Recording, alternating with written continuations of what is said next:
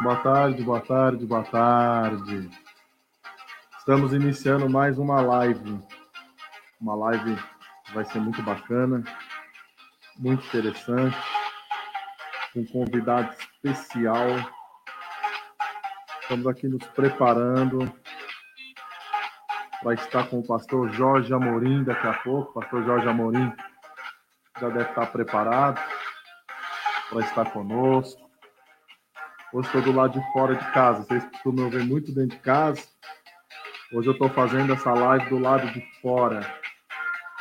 Só verificar se está tudo ok. Acredito que já estamos ao vivo.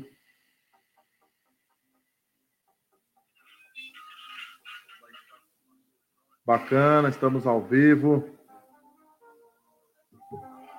Em mais um bate-papo sobre o papel da igreja em tempo de pandemia. Microfone está pronto, áudio auxiliar está pronto. Convidado estava com ele alguns minutos atrás.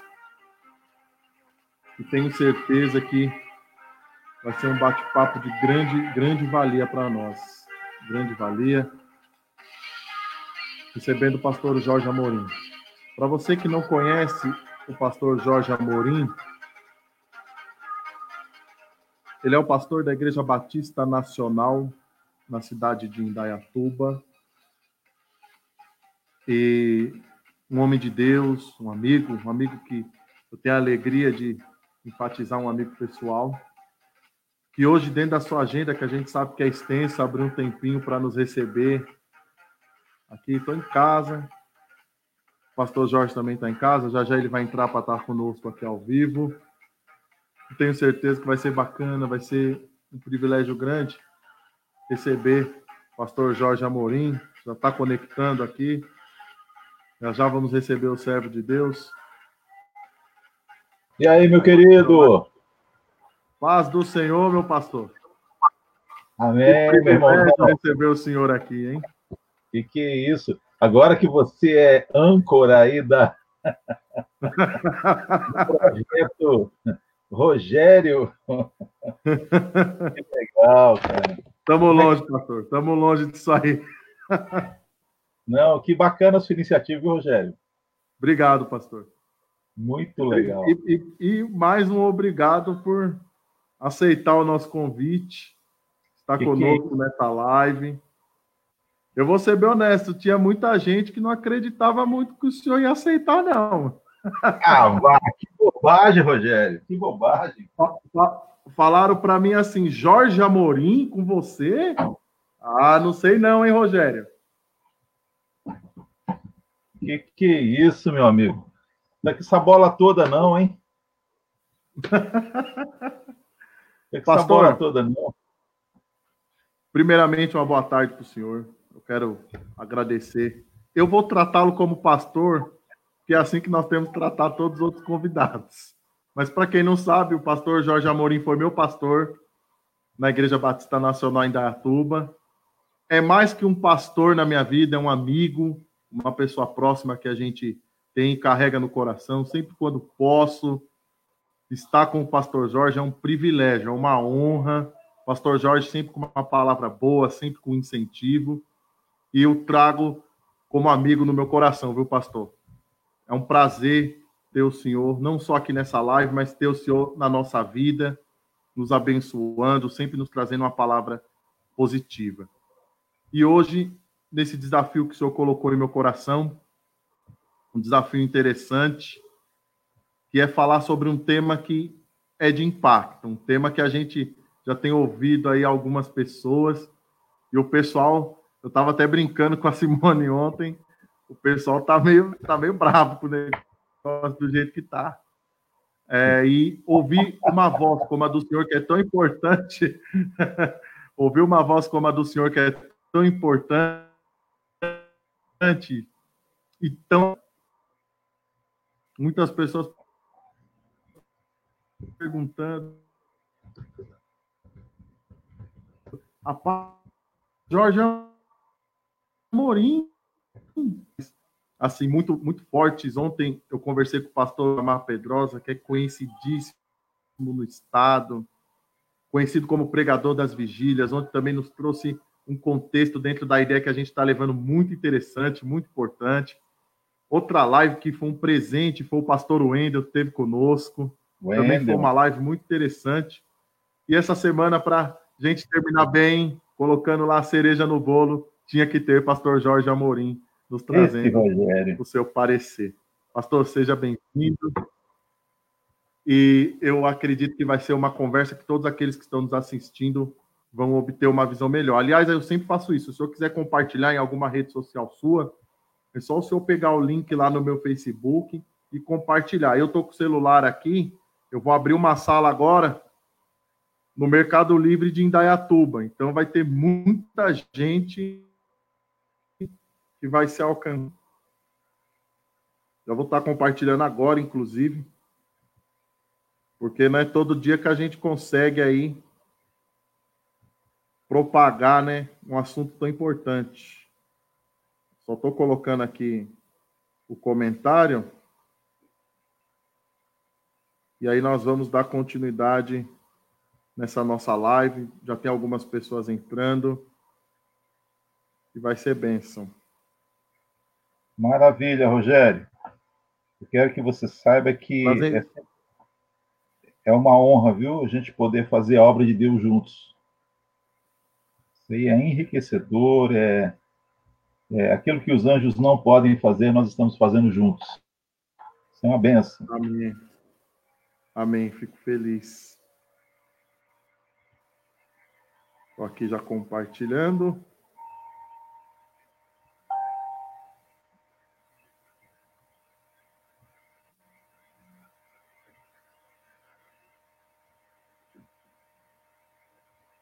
Aqui baixando o volume, isso, beleza. Já estamos na sala, já abriu uma sala lá no Mercado Livre em Dayatuba, já estamos nós dois lá na tela.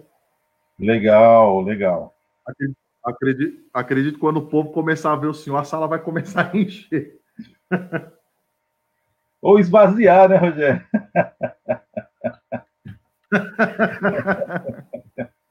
Esse Rogério, cara. Para você, você, você está entrando na live agora, você está entrando na live agora, eu estou recebendo esse homem de Deus. Você que é de Indaiatuba, nós estamos na sala do Mercado Livre em Indaiatuba. Você com certeza já ouviu falar aí na cidade do pastor Jorge Amorim.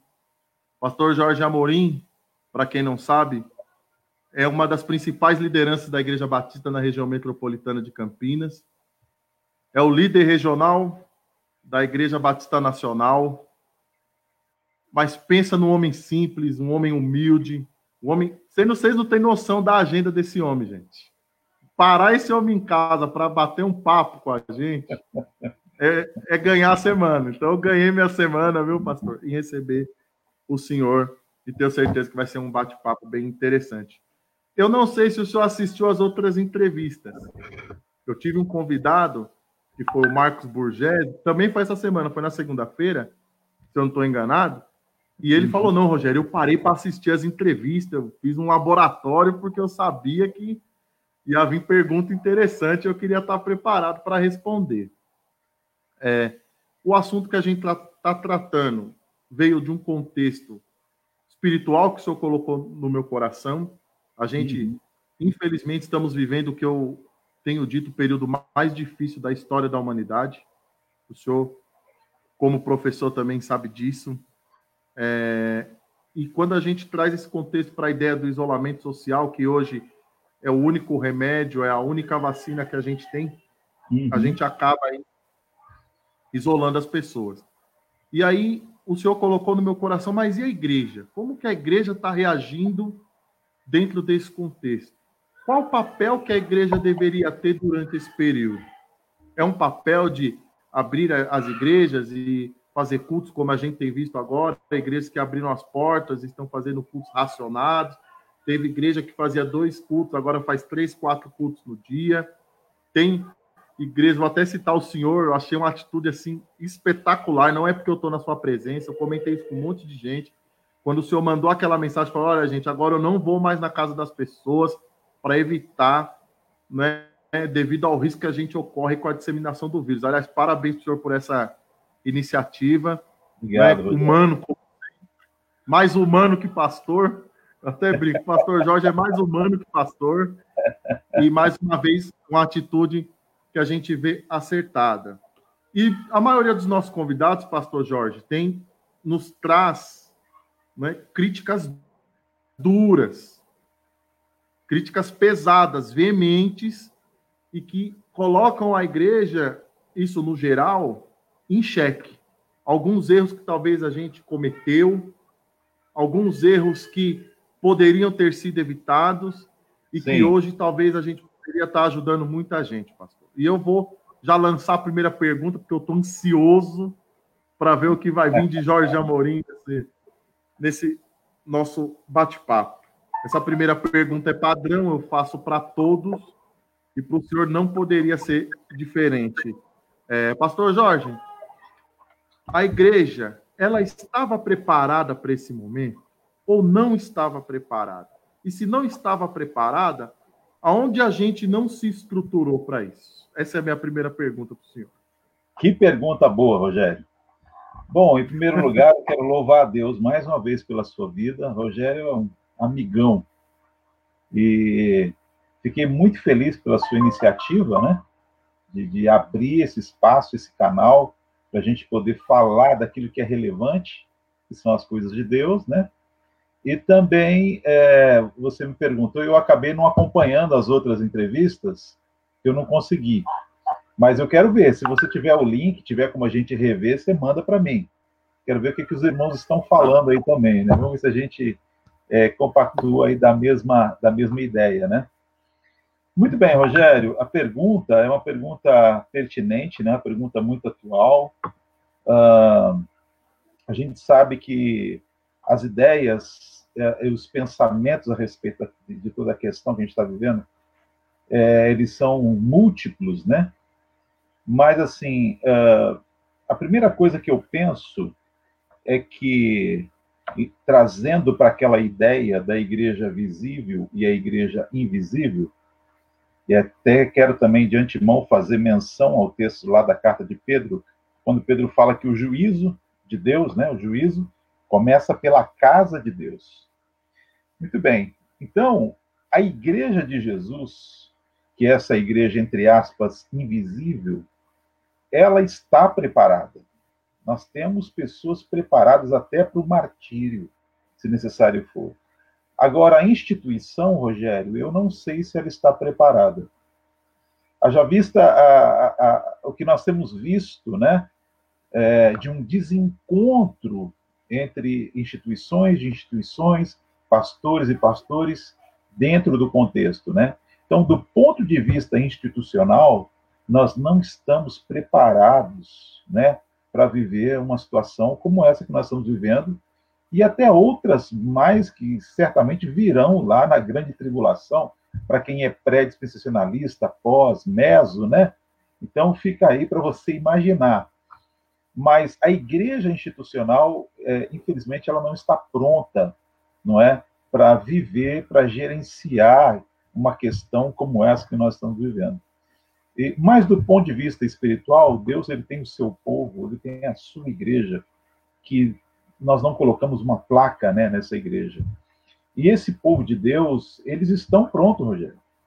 Eu acredito que a igreja de Jesus, eu não sei, nós não sabemos dizer assim de percentual quantos são, onde estão, não é?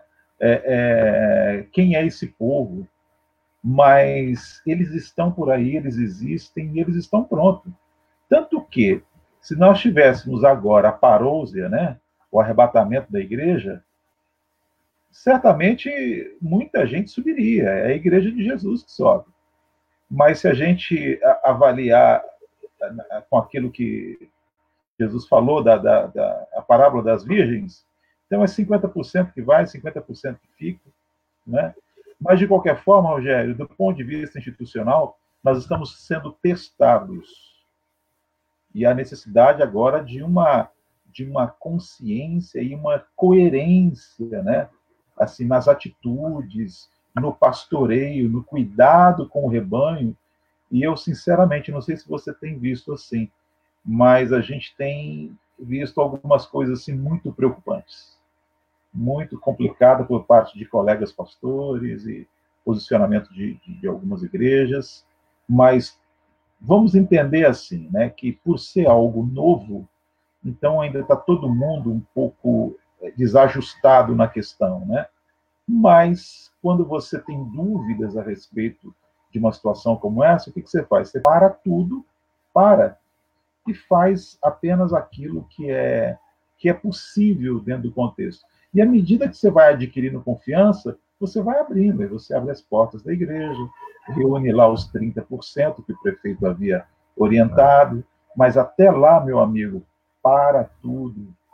E vamos, vamos galgar agora os primeiros passos na humildade, na oração, no clamor, na sinceridade com o rebanho, sem colocar ninguém em risco, né? Então, respondendo mais diretamente a pergunta, Rogério, eu creio que institucionalmente nós não estamos preparados para enfrentar o que nós estamos enfrentando, infelizmente. Né? O Esse senhor usou uma observação interessante é, e eu quero pegar essa observação. O senhor falou: olha, tem uma igreja física, uma estrutura, para as pessoas que estão nos assistindo entender. Há uma igreja CNPJ, que está ali, existe, e tem uma igreja separada, que são pessoas. Sim. Como eu, como o senhor, como você que está nos assistindo. E o pastor Wesley de Paula, em um dos vídeos dele, depois o senhor, eu tenho certeza que você vai fuçar lá no meu Facebook, fica à vontade. Ah, eu quero ver. Lá tem todos os vídeos de todos, todos, todos os pastores participaram. Inclusive, esses vídeos vão para um canal no YouTube. E a partir da próxima semana eu vou começar a reprisar. Então, vai ter dia Legal. que o senhor vai estar à noite na sua casa. Eu vou estar Legal. reprisando essas entrevistas aí. É, e ele disse algo que preocupou. Tanto que eu citei, após a entrevista dele, ele foi o segundo entrevistado, para todos os outros que participaram, e todos tiveram a mesma resposta. Eu estou curioso para ver a sua. Ele disse: Olha, Rogério, é o seguinte, eu vou dar números. Eu acredito que 40% da igreja não retorna. E eu vou explicar o porquê. Aí ele deu o parecer dele. Falou: olha, eu acredito que a igreja não retorna porque esse modelo de culto online permite que a pessoa fique, entre aspas, mais à vontade e sem responsabilidade para com determinada obra. O cara está na casa dele, ele assiste o culto pertinente àquilo que ele acha interessante. Uhum. E ele enfatizou: olha, e eu tenho praticamente certeza que 40% desse público que as igrejas têm não retornam. O senhor concorda com essa fala, pastor Jorge? Hum, Rogério, eu, eu, tenho pensado a respeito disso também, né? E, bom, a minha ideia é a seguinte: já há tempos, você é um, um obreiro, um presbítero de gabarito, você sabe disso, né? Um, um obreiro ferrenho na obra, que a Igreja de Jesus, já há algum tempo, ela tem caminhado institucionalmente falando, na sua eclesiologia, na sua liturgia, de uma forma muito quadradinha, né? É ali dentro das quatro paredes, canta a hora vai para casa, não é?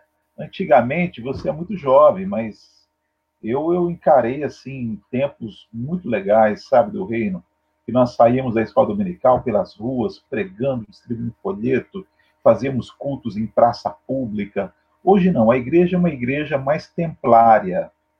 Não é? Então agora eu vejo a necessidade das igrejas se reinventarem. Afinal de contas, nós estamos vivendo um tempo onde a mesma quantidade que nós temos de evangélicos, o último censo, se não me engano, de 2010 ou 2012, falou que nós somos aí é, 44 milhões né, de evangélicos. Quase o mesmo número, Rogério, de desigrejados, de pessoas insatisfeitas com a igreja. Não é? Então a igreja já precisava de uma reforma. Não é? E agora nós caímos nessa crise, esse povo recua, e o, e o, e o pastor que você citou, é, é, faz sentido a dúvida dele, não é? No caso, ele acho que ele tem muita certeza, porque as pessoas terão dificuldade para voltar para aquele mesmo sistema de igreja. Entende? Aquela ideia templária. Só que há um grupo de, de pastores, de colegas, que estão conseguindo, Rogério, trabalhar outras frentes. Por exemplo, a nossa igreja é uma igreja pequena, nós temos em torno de 200 membros, né? E a gente tem tido nas nossas lives de domingo 400, 500 pessoas acompanhando, não é? e a gente se esforçando para trazer para esse público não aquela velha e conhecida teologia da prosperidade. Não é hora de falar disso. Teologia do triunfalismo, né? As pessoas estão até desafiando o vírus, Rogério. Tem pastor aí, até um pastor conhecido que faleceu, meu, desafiando o vírus. Não, porque eu sou homem de Deus e tal. E o homem partiu para a glória. Não, é hora de todo mundo descer do salto e o evangelho retomar aquela tônica da graça de Deus, do amor de Deus, do estender da mão. Então, em partes, eu concordo com, com o pastor, quando ele falou que 40% não retorna. Mas 40% de que contexto de igreja? Dessas igrejas que estão ali, não é? Com a sua liturgia ultrapassada, não é? Com aquela eclesiologia bem limitada, naquele pastoreio do cabresto, do coronel, esses aí vão ter dificuldade. Mas há um outro grupo né, de, de colegas pastores que tem assim se, se reinventado, se desdobrado dentro dessa realidade. Esses aí eu vou dizer para você que eles podem ter 30%, 40% de, de aumento de membresia das suas igrejas. Não é? Então, assim, de qualquer forma, Rogério, quando nós voltarmos, que eu espero que seja em breve, é, a Igreja de Jesus ela vai ter que repensar o seu jeito de ser, a sua maneira de ser, não é? Porque de certa forma existe por parte dos mais jovens existe um certo enfado, um certo cansaço pelo modelo que nós temos vivido e até pela pregação do Evangelho, Rogério, que é que é a tônica né, da, da, da Igreja de Jesus. É uma pregação mais vazia, voltada mais para o materialismo. Não. Se não me engano, Amós, eu não tenho de cabeça esse texto agora, acho que o profeta Amós diz que nos últimos dias haveria fome e sede, não fome de pão, nem sede de água, mas de se ouvir uma palavra de Deus. Então nós precisamos voltar não é, a intimidade com o Espírito, para a gente pregar aquele evangelho de essência, aquele evangelho que toca na profundidade do coração das pessoas. Né? Não o evangelho que oferece uma troca. Não é? Então, Deus está sacudindo as bases da igreja, especificamente falando desse contexto. Claro, mexe com o mundo, mas falando de igreja, a igreja está sendo sacudida agora por essa situação e eu creio que nós seremos surpreendidos, viu, Rogério? Com muitas pessoas que surgirão, não é, depois dessa crise aí, com uma voz profética tremenda na terra, e outras pessoas que estavam aí surfando na crista da onda, né? Como dizem os adolescentes, esses aí vão ter que trabalhar pesado para poder retornar aí ao seu nível, né? É a, é a comparação, Rogério. Você vê, por exemplo, o que era o movimento gospel de música há até dois, três anos atrás. Hoje eles têm que se reinventar, meu amigo, porque ninguém mais acompanha, porque fica latente, né? As motivações que estão por trás dessa turma que cobrava horrores para cantar para Jesus. E agora é nós, os pastores, que estamos passando pela moinha. Então, assim, respondendo pontualmente, concordo em partes com o pastor, porque determinadas igrejas até fecharão, Rogério, infelizmente. Outras terão essa queda de 40%. Mas eu não trato isso no âmbito geral, porque eu acredito que outras igrejas, pelo trabalho que estão fazendo, eles vão arrebanhar mais vidas ainda para Jesus. Então, no frigir dos ovos, na soma das coisas, Talvez cheguemos a esse número de 40% a menos num todo, ou não, Mas alguém vai sair fortalecido nisso e alguém vai sair enfraquecido. Vai depender do coração e do trabalho que é feito. Né? Eu tenho. Eu vou fazer dois apêndices, que são duas perguntas dentro disso que o senhor falou, porque a sua ideia já começa a se enquadrar. Não sei se isso é bom para o senhor. A Ei. sua ideia começa a se enquadrar com a dos outros pastores. Uhum. A fala é a mesma. A fala tem sido a mesma, né? Nesse período de bate-papo que a gente tem feito. E eu quero trazer dois apêndices. Primeiro, esse é só para o senhor, porque o senhor é exclusivo. Então eu separei esse exclusivo para ouvir a sabedoria do senhor. Primeiro, a igreja online é uma possibilidade hoje?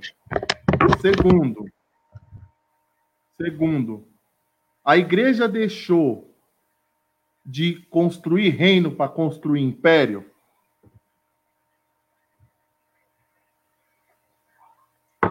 Rogério, eu vou começar pela segunda pergunta, né? Olha, Olha, fica à vontade, fica à vontade. Não tem nenhuma grande igreja por trás dessas lives. Esqueci de citar isso. Gostando agora. Eu falei para todos, esquecendo de falar para o senhor. Não há monetização, é por isso que eu não estou fazendo no YouTube. Para o YouTube vai só as gravações. Sim. E a ideia não é monetizar isso. Então, pastor, fica à vontade para expor a sua real opinião. Não se preocupe comigo, com o meu Facebook. Ontem Legal. até nós recebemos o pastor Vilamar Pedrosa que usou o nome de alguém famoso e falou: olha, se ligar para você, não tem problema, eu me responsabilizo. Eu assumo a bronca, mas isso que fez está errado. Então, pastor, fica à olha. vontade. Pode responder a pergunta que eu sei que não é fácil, não. Rogério, vamos ser franco, usando aí um termo secular, que a gente não usaria para a Igreja de Jesus, mas nós usamos para as instituições, é, hoje, uh, o meio evangélico, principalmente, que é o nosso meio, né, ele se tornou aí um grande negócio de capital. Isso é fato. A gente não pode ser hipócrita e fechar os olhos para megas estruturas que são construídas, foram construídas ao longo de todas as capitais do país, das, das cidades, né, as grandes cidades e tal. É, em contrapartida, é, a igreja ela se enfraqueceu em uma das suas frentes missionárias mais, é, no, mais notada né, na, na, na, nos últimos anos, que seriam, por exemplo, uma frente social. Né? A igreja sempre foi envolvida, Rogério, através dos séculos, com o necessitado, com o pobre. Né? Tomando aí de partida a igreja primitiva. Né? Pedro para tudo ali e fala, pessoal, vamos eleger aqui cinco diáconos cheios do Espírito Santo para cuidar dessa frente social. Então, de alguns anos para cá, talvez de uns 30 anos para cá, Rogério, as igrejas se preocuparam mais assim nas, é, é, é, em ostentar megas estruturas, não é? Pastores midiáticos. Agora na televisão já não está mais tanto, mas nós temos aqui um pregador na TV, que eu não vou citar o nome, que ele entrou para o Guinness, o Guinness Book, como o homem que mais aparecia na televisão eh, às 24 horas. Ele tinha programas em quatro, cinco, seis canais de TV. Não é? Então, essa, essa resposta para essa segunda pergunta que você me fez, ela é uma resposta, do meu ponto de vista, óbvio, que, infelizmente, é, alguns homens, né, alguns poucos, mas que têm uma representatividade muito grande, se preocuparam mais em construir os seus impérios em nome de Deus. Isso é fato. Né? Agora, a primeira pergunta eu esqueci, Rogério, que você me fez. A primeira pergunta que eu fiz é: a igreja virtual é uma possibilidade hoje, Pastor Jorge? Legal. A igreja virtual hoje, eu acho, Rogério, que ela já é uma realidade. Ela é uma realidade. Não é mais um projeto, ela é uma realidade hoje. Bom, uh, mas o que a gente precisa entender é o seguinte, que voltando para a igreja primitiva, que era de casa em casa, na comunhão, no partir do pão, Atos 2,42 diz, e todos estavam juntos.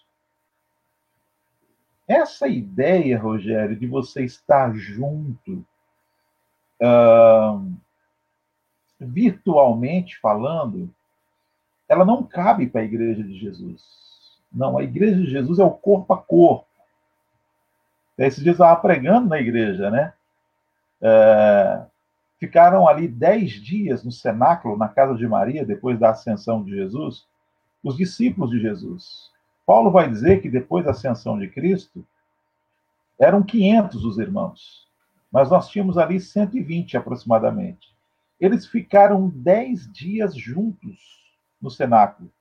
E a gente trabalhou dentro dessa perspectiva. Você já ficou acampado com alguém dez dias, Rogério? Nós já ficamos em carnaval quatro dias, não é? Três dias. Mas aqueles irmãos ficaram juntos quatro dias, dividindo o pão. E a hora do banho, não é? E a hora da refeição, e as necessidades fisiológicas. No final dos 10 dias, eu sei que de 500 tinha quase 120. E aí o Espírito Santo veio sobre eles. Então a igreja já é inaugurada juntos, né? Eu vejo que os meios que nós temos hoje, né, das mídias sociais, o Facebook, o Instagram, o YouTube e as suas, os seus periféricos, suas ferramentas, elas são importantes para a propagação do evangelho mas não para a vivência do Evangelho, Rogério. Eu não consigo viver o Evangelho com você sem estar perto de você por algum momento para te dar um abraço, para tomar um café, para comer juntos, entende? Para a gente concordar e discordar pessoalmente a respeito de um ponto, não é? Eu não posso acreditar que essa distância não é, que nós temos, ela se caracterize, se perpetue num amor contínuo. Não. Se alguma pessoa, até entre os que nos ouvem, né, tem essa ideia e essa pretensão de continuar servindo a Deus usando um, um, aparelho de computador, um aparelho de celular, participando dos cultos e servindo a Deus em casa, é, é, isso nunca existiu na história da igreja, Rogério, isso não existe. Então, na minha visão, a minha opinião, é a igreja online, ela é uma realidade, mas não uma realidade definida. Ela é uma realidade para o evangelismo, não é para, para a orientação, para o, os estudos bíblicos, para o aconselhamento, não é? Mas a igreja, desde que ela nasceu, ela é dependente do toque, não é? O aperto de mão. Hoje nós usamos o aperto de mão e o abraço. Né? Eu uso ainda o ósculo santo, que Paulo menciona tá na carta aos Coríntios, que é um beijo que você dá no irmão, um beijo que você dá na irmã. Então, a igreja, ela cresceu, ela se desenvolveu, não é? Dentro dessa, dessa ideia de estar juntos, não é? Fisicamente, ou além de espiritualmente e emocionalmente, não é? Então, é, de fato, assim, a igreja online é apenas uma ferramenta nesse, nesse momento para um momento, né? E depois ela continuará sendo uma ferramenta de apoio, não é? Mas a igreja de Jesus, ela sempre será dependente do toque, do abraço, do aperto de mão, Claro que eu acho que para os próximos três meses, Rogério, vai ser muito difícil te dar um abraço, meu amigo. Ou te dar um beijo. Não vai dar. Eu acho que até inventar uma vacina, Rogério, a gente não vai conseguir se abraçar. Mas essa realidade vai precisar voltar e vai voltar, com certeza. Com certeza. Não sei se a resposta. O senhor, o senhor acaba. Não, extremamente.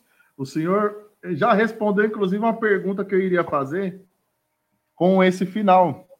Eu iria perguntar para o senhor se nós já estamos, a gente pode estamos vivendo o princípio do fim, Pastor Jorge. É isso mesmo, a igreja tem que ter essa realidade de que com esse processo da Covid-19 surge e tentar colocar a nossa vida dentro do centro da vontade de Deus, porque é um período difícil que se inicia? Rogério, eu creio assim também. Eu sei que entre nós, né, os irmãos que nos ouvem, pessoal, tem, tem aqueles que é uh, uh, pós, né, meso ou pré-dispensacionalista, temos os amilenistas, os, os pré-milenistas, dispensacionalistas históricos, cada um tem uma, uma, uma crê, né, na, na, na, escatologicamente falando, de que as coisas se acontecerão de, de alguma maneira. Mas todos nós, com certeza, independente do que você pensa escatologicamente, ou do que eu e os demais pensam, nós convergimos na, na ideia de que nós estamos vivendo, sim, o tempo do fim. Nós estamos vivendo um ensaio para aquilo que está por vir, né? Uh, eu acho que a última vez que nós vivemos alguma coisa assustadora como nós estamos vivendo agora foi, acho que na Segunda Guerra Mundial, talvez nem com surto é, da peste negra, eu estou falando a nível de Brasil, né? Nem a, a, a, com a tuberculose, hoje a tuberculose em 100 anos matou um bilhão de pessoas no mundo. Em se tratando de Brasil, nada gerou mais preocupação e ansiedade como hoje, a não ser na Segunda Guerra Mundial, eu penso, em nenhum outro momento. Então, eu creio que nós estamos vivendo, sim, é, um ensaio para o fim, né? Estamos vivendo, estamos nos aproximando do fim dos tempos. E a tendência, do ponto de vista bíblico, é essas situações se desdobrarem, né, Rogério? Porque a Bíblia não fala de peste no sentido no singular, ela fala de pestes. Então, nós estamos diante de uma peste. Nós temos outras controladas, né? Nós tivemos aí a retomada para o controle do sarampo, do qual eu fui vítima quando criança, né? Então, retomou, já estão quase erradicando o sarampo. Voltou há pouco tempo, não sei se você acompanhou também, a meningite. Algumas crianças uhum, foram cometidas de meningite, não é? Agora nós temos aí, ah, nós tivemos o H1N1, temos agora a doença Covid-19, o coronavírus, mas, meu amigo, pode vir muito mais aí. Precisamos estar atentos. A Igreja de Jesus precisa estar preparada, porque a qualquer momento Cristo pode voltar. Interessante, pastor, seu ponto de vista, porque a gente, quando olha para esse período da, da Covid-19, até a gente que tem um pouquinho de experiência, a gente vê que é um negócio que saiu do controle. O senhor citou alguns períodos difíceis. A gente teve, por exemplo, outro, outro tipo de vírus viral, né, que foi o H1N1, que não ganhou a proporção que o coronavírus ganhou. Hoje, a gente no Brasil, infelizmente, chega à casa de 800 mortos por dia. Hoje recebemos a notícia, eu já estou introduzindo o que vai vir na próxima pergunta. recebemos a notícia da saída do ministro da Saúde com menos de 90 dias no cargo, o que é preocupante, porque há uma liderança exercida por aquele ministério e alguns dias atrás a gente teve algo muito interessante. Eu ia entrar na parte econômica, mas vou colocar um apêndice e depois eu volto na parte econômica. Sim. É, no qual o nosso presidente conclamou um jejum. Se eu não estou enganado, foi 5 de maio que conclamou o jejum. Sim. E aí a igreja, eu vou expressar minha opinião para o senhor, para você que está me assistindo. Eu achei que ficou muito vago. Eu achei que, na minha humilde opinião, a gente, nesse momento tão difícil, a gente ia deixar a placa denominacional e o segmento doutrinário de lado, iríamos focar em prol de um objetivo, que era orar para que Deus tivesse misericórdia de nós nesse período tão difícil. Sim. E aí, dias, no outro dia, a gente entra na internet, em casa principalmente, quando não é na TV, no jornal, de 9 às 5 da tarde, é estudando ou na internet. Uhum. E a gente viu muito comentário de pessoas, aqui que o senhor também viu. Olha aí, os crentes oraram e nada aconteceu. E aí, cadê o Deus do crente? Por que, que eles não saem na rua para orar agora e curar as pessoas igual eles dizem que curam na igreja? Então, acabou-se a, a igreja entrando em um cenário político que, na verdade, foi um contexto político ali, o próprio presidente da República pediu para as pessoas jejuarem. E aí, devido ao ódio que está sendo disseminado na política do país, onde a gente tem esquerda, direita, centro-esquerda, enfim, vários modelos partidários, a igreja talvez tenha entrado numa briga que não é dela. E aí eu pergunto para o senhor, o que, que o senhor achou desse jejum? E o que a igreja, o que a Convenção Batista Nacional instruiu vocês? Olha, vamos fazer o jejum ou não vamos fazer o jejum? O que, que o senhor achou disso? Não, Rogério, é, é uma colocação e uma pergunta muito interessante, essa que você coloca agora. Bom, eu acho que a gente tem que pensar o seguinte: o presidente da República ele está inconscientemente, eu acredito, Rogério, não é de caso pensado, é, ele está desenvolvendo ou tentando desenvolver uma liderança que não é dele. Nós temos três autoridades constituídas no Brasil, Rogério, só sintetizando. Primeira autoridade, assim, vamos pôr, é o governo. O governo é uma autoridade, mas no que tange ao Estado. Nós temos uma segunda autoridade, Rogério, que é a ciência. Por isso que quando um, um, quando é, é, um cientista fala, é, é, cara, a gente precisa ouvir. Eu não posso falar assim, não, eu sou pastor e eu creio em Jesus, esse cara não sabe o que está falando. Não. Naquele momento, ele é uma autoridade, a ciência é uma autoridade. Claro que a ciência é, é, ela se diverge nas suas opiniões, mas eu preciso ouvir todo mundo, ponderar e tomar as minhas atitudes, não é? E a terceira autoridade, Rogério, que nós temos é a Igreja de Cristo. Não sei se você está pescando a ideia. Então, assim, eu não posso pegar um político, não é, e me submeter à autoridade dele no sentido eclesiástico, não. Ele não tem essa autoridade. Eu não estou aqui criticando o presidente da República. Eu acho que a atitude dele foi nobre. O que eu estou criticando somos nós, a Igreja de Jesus. Muito bem. E sobre o jejum, já que ele deu essa abertura, não quero aqui julgar a motivação dele. Alguém disse, não, ele está querendo comprar com essa ideia, ganhar os evangélicos para o lado dele e tal. Não, não vou julgar essa, essa motivação. Mas uma vez que ele achou que deveria, usando a imagem dele, o nome dele, a autoridade governamental para conclamar um jejum, ótimo. Vamos fazer isso.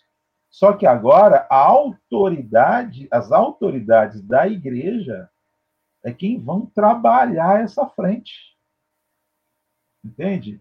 Olha, pessoal, o presidente da República, eu trabalhei dessa maneira na igreja, Rogério. O presidente da República fez um, uma, é, é uma solicitação é, é, junto a todos os brasileiros para que nós jejuássemos e tal. Então, nós vamos atender.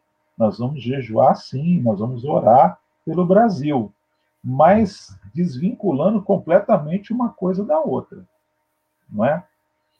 Agora, sobre o resultado do jejum, Rogério, eu não sei o jejum propriamente dito, mas veja só, Rogério, eu estava olhando algumas estatísticas, por exemplo, é, em 2019, é, no período, se não me engano, do dia do dia 20 ou do dia, eu não me lembro qual foi o dia que começou a quarentena ali, acho que dia 20 de março. Por volta do dia 20, foi. De 20 de março a 20 de abril, depois a gente pode ver com mais detalhes essa estatística. De 2019, morreu no Brasil 188 mil pessoas. morreram coração, erros médicos, é, é, assassinato, suicídio. Esse foi o número. No mesmo intervalo de 2020, com a pandemia, morreu 166 mil pessoas, Rogério. 22 mil pessoas a menos. Não é? Hoje nós estamos em sétimo lugar, né, na pandemia. Uhum. Nós estamos ali para alcançar a França. Já alcançamos a França em número de infectados, mas a França tem o dobro de mortos né, em relação ao Brasil. Eu acho que, sensivelmente, aquele jejum, ele começa, sim, Rogério, a ter um efeito. Não é sobre o nosso país. Eu acho que o povo de Deus, muitas vezes, meio desorganizado, meio atrapalhado, está ali orando, jejuando, muitas vezes idolatrando o, o, político, não é? Mas assim, eu, eu, eu acho, Rogério, que isso talvez seja mais falta de maturidade espiritual para discernir ponto a ponto o que é o que, quem é quem, do que propriamente algo maldoso, tanto parte do governo como parte do povo, não é? Então, ainda assim, nesse clamor, nessa oração, nesse jejum, Deus vai ouvindo, Deus vai minimizando o impacto. Nós temos aí hoje cerca de 14 mil mortos, se não me engano, não acompanhei os números hoje, né? Para um período de dois meses, meu amigo. Olha, em dois meses, se você fizer os cálculos da, da Itália, foram mais de 25 mil mortos, né? Muito mais. Então, assim, é, claro que dentro desse contexto há toda uma guerra ideológica, uma guerra política, mas para nós cabe a gente reter aquilo que é pertinência a nós. Vamos orar e vamos jejuar? Vamos. Qual é a motivação com que foi feito? Não sei, não vou julgar essa motivação agora, mas vamos entrar no mérito, orando e jejuando. Você falou da, da, da Convenção Batista Nacional, né? nós assim temos como uma, uma frente, Rogério, já é cultural de que a igreja ela se difere do Estado. Igreja é igreja, Estado é Estado. Então, assim, eu posso individualmente, como pessoa, até me simpatizar por um político, né, por um governador, um prefeito, seja lá quem for. Mas eu não posso usar da minha da minha imagem, da minha influência para induzir você ou aqueles irmãozinhos mais simples que eles precisam me seguir, não é? Na minha preferência política. Não, eu, eu acho que isso é até um crime. Eu posso ajudar as pessoas a pensarem, não é? Eu posso trabalhar situações, comparações entre um e outro, entre uma ideia e outra, mas eu não posso fazer do meu rebanho um curral eleitoral só porque eu acredito que o candidato A, B ou C é o cara e só porque ele falou que a gente tem que jejuar, ou que tem que orar, ou que ele lê um salmo lá na, na, no plenário. Não, não. Então, a, a Igreja de Jesus, ao mesmo tempo que ela se politizou dentro dessa situação política polarizada, né, da extrema esquerda, e dizem ser extrema direita, a Igreja de Jesus também ela precisa mais amadurecer dentro desse contexto geral de posicionamento, de postura, não é? Não, é, é, ah, o presidente que mandou, mas não é o presidente que mandou. Quem manda é a Bíblia. A Bíblia diz que nós temos que jejuar e orar. Você, percebeu que a, a, palavra do presidente teve mais força do que as escrituras nesse sentido? Um ponto né? interessante, eu vou interromper o só um pouquinho, eu vou colocando lenha nessa fogueira. É, eu vou expor um ponto de vista pessoal meu para ver se nós vamos ter um acordo aqui. Sim. Por quê?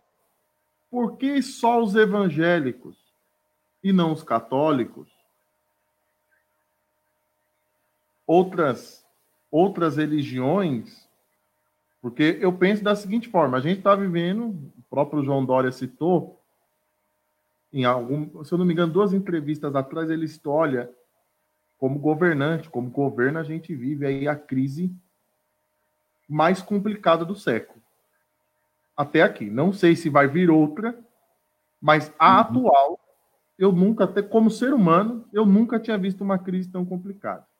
Sim. E temos o presidente da República, que é a autoridade máxima por estar no poder executivo, e ele, por si próprio, reúne lá os homens e conclama um jejum. E aí também saiu na internet muita gente, mas nossa, mas por que não, não convocou? Por que, que não chamou um representante da CNBB? Por que, que não chamou fulano de tal?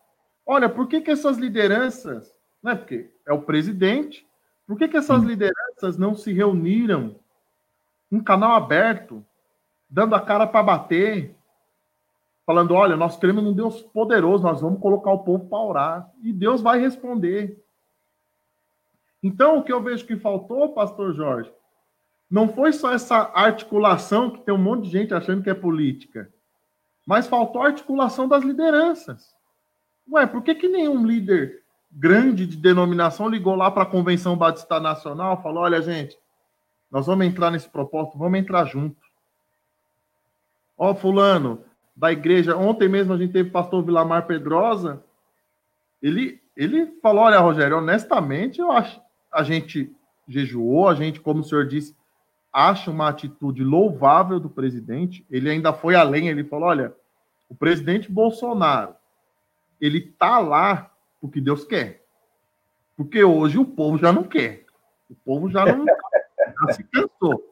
Tanto que a esquerda, as pessoas de oposição, os governantes de oposição, têm lutado diariamente para tirá-lo do poder.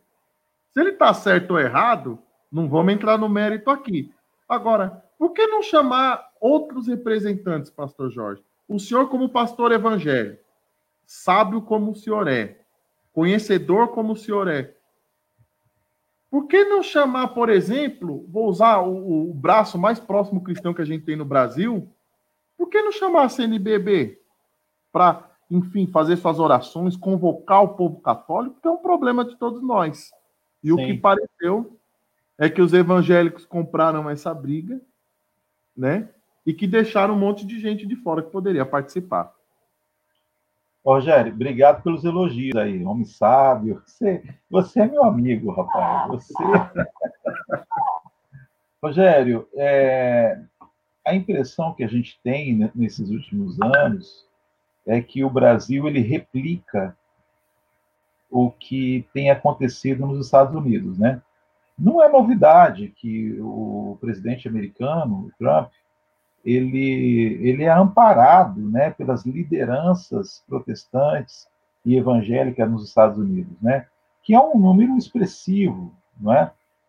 É mais expressivo lá os protestantes evangélicos do que os católicos, né? E claro que aqueles desigrejados, que seriam os protestantes ou evangélicos é, sem congregar, não é? não praticante. E no Brasil parece que a gente também está vendo replicar essa mesma situação.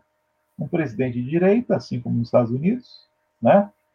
as lideranças é, é, evangélicas, protestantes, apoiando em massa esse governo, não é? E nós temos, talvez, Rogério, seria porque, em se tratando da Igreja Romana, que parte dela é, é, é, confessionalmente de esquerda? Seria por isso? Não, não sei. Agora, eu concordo com você, uma vez que você está trabalhando uma ideia, no caso o jejum, e, e, e essa chamada parte do Estado, então a gente não deve excluir o católico, o, o cara do candomblé, o espírita, porque não, não, não tem a ver com o Estado. Então, esse exclusivismo não, não cabe aqui.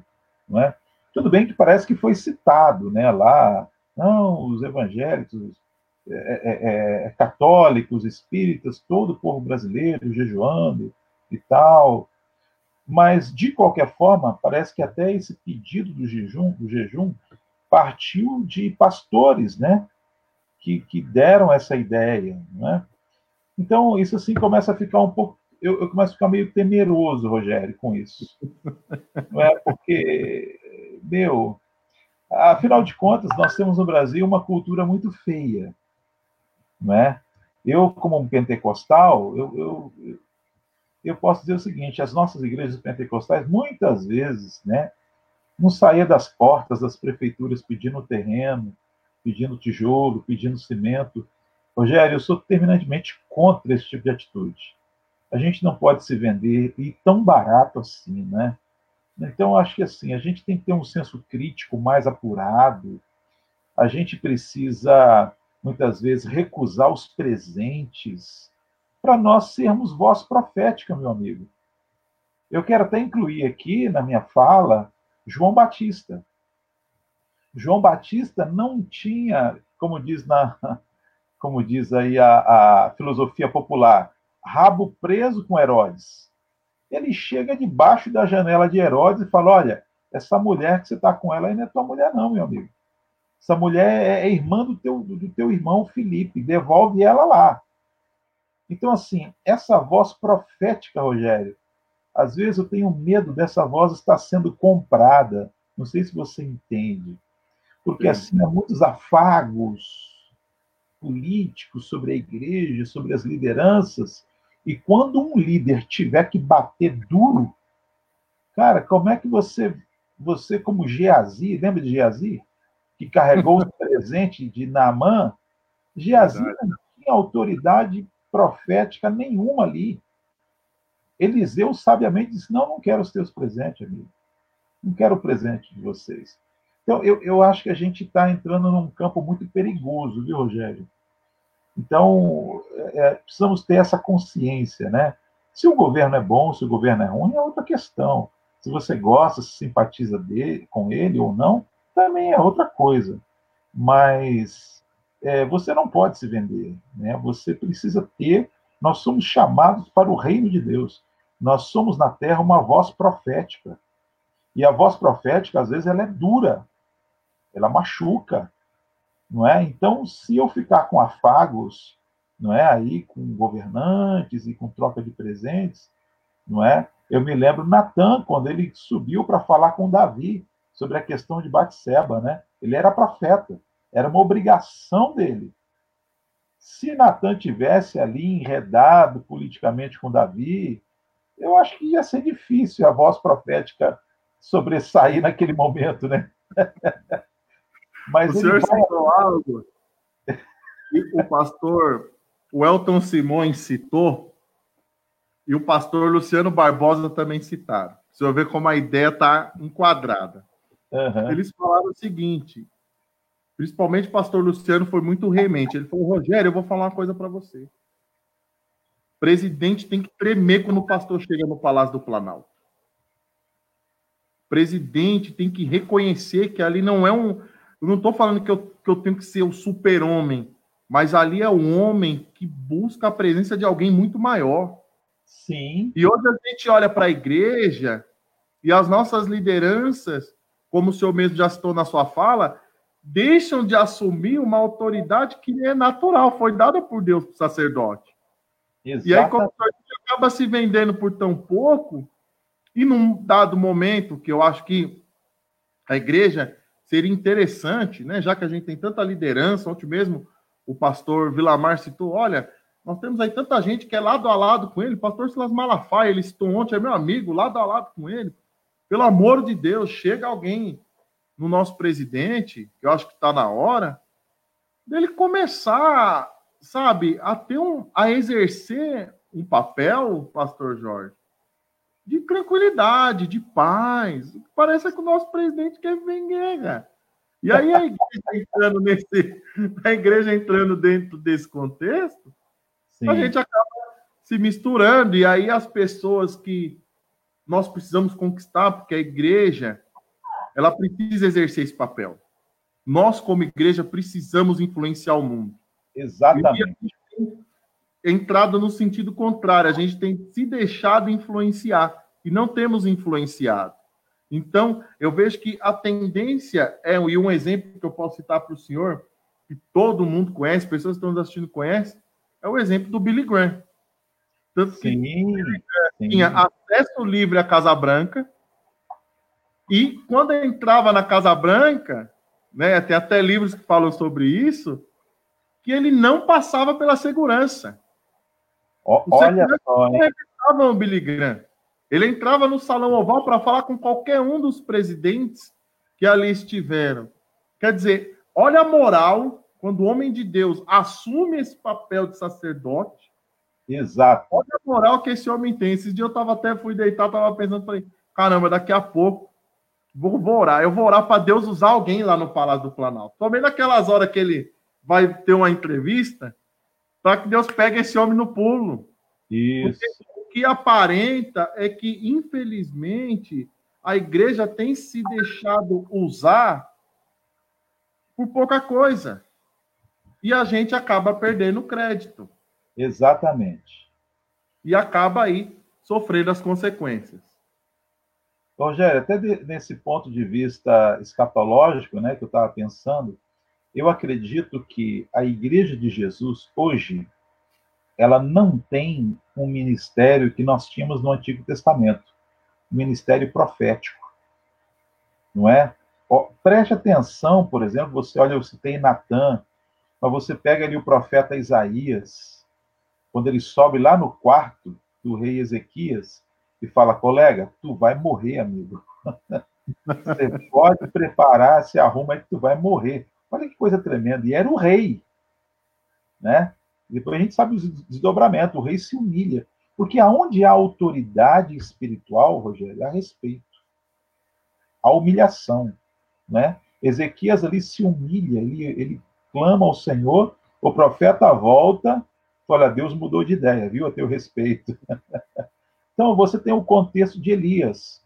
Elias não afinava para Acabe. Não. Elias foi uma voz profética de grande relevância para Israel num tempo de crise, viu, Rogério?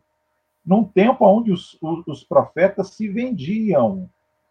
Né? Quando Josafá estava com Acabe para ir à guerra, que veio lá aquela multidão de profetas e profetizaram aquilo que o rei queria ouvir, não é um, é um espírito da lisonja, né? E aí até o Josafá ficou assim, mas não tem outro profeta aqui não porque esses caras aí tá muito esquisito, né? Então hoje, Rogério, a igreja ela é carente do ministério profético.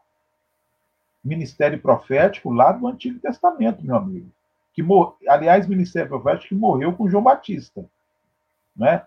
Que é exatamente o que você está colocando, homens de Deus que bata na porta do presidente da República, dos governadores e prefeitos, né? E tem coragem de falar aquilo que Deus está mandando, não é? Não para se engrandecer, não para humilhar ninguém, não para querer ser o tal, porque hoje, infelizmente, as pessoas buscam. Você falou de mídias sociais aí, a igreja é, online e tal. Às vezes a pessoa vai fazer algo em nome de Deus e já busca a câmera, né? Ele quer ser visto, ele quer, ele quer ser ovacionado. Não, meu amigo profeta que é profeta, Rogério, ele trabalha muitas vezes no anonimato. Ele vai lá, entrega a palavra e corre para o deserto para orar, meu amigo. Então, nós temos essa carência, Rogério. E eu acredito que uma das marcas escatológicas do tempo do fim é o resgate do ministério profético no seio da igreja. É aqueles irmãos, não precisa ser pastor, não, às vezes irmãozinho, diácono, cheio do Espírito Santo a ponto de dizer o que vai acontecer, né? E de fato Deus fazer aquilo que, que ele está falando, né? Então essa é uma carência, Rogério, na igreja.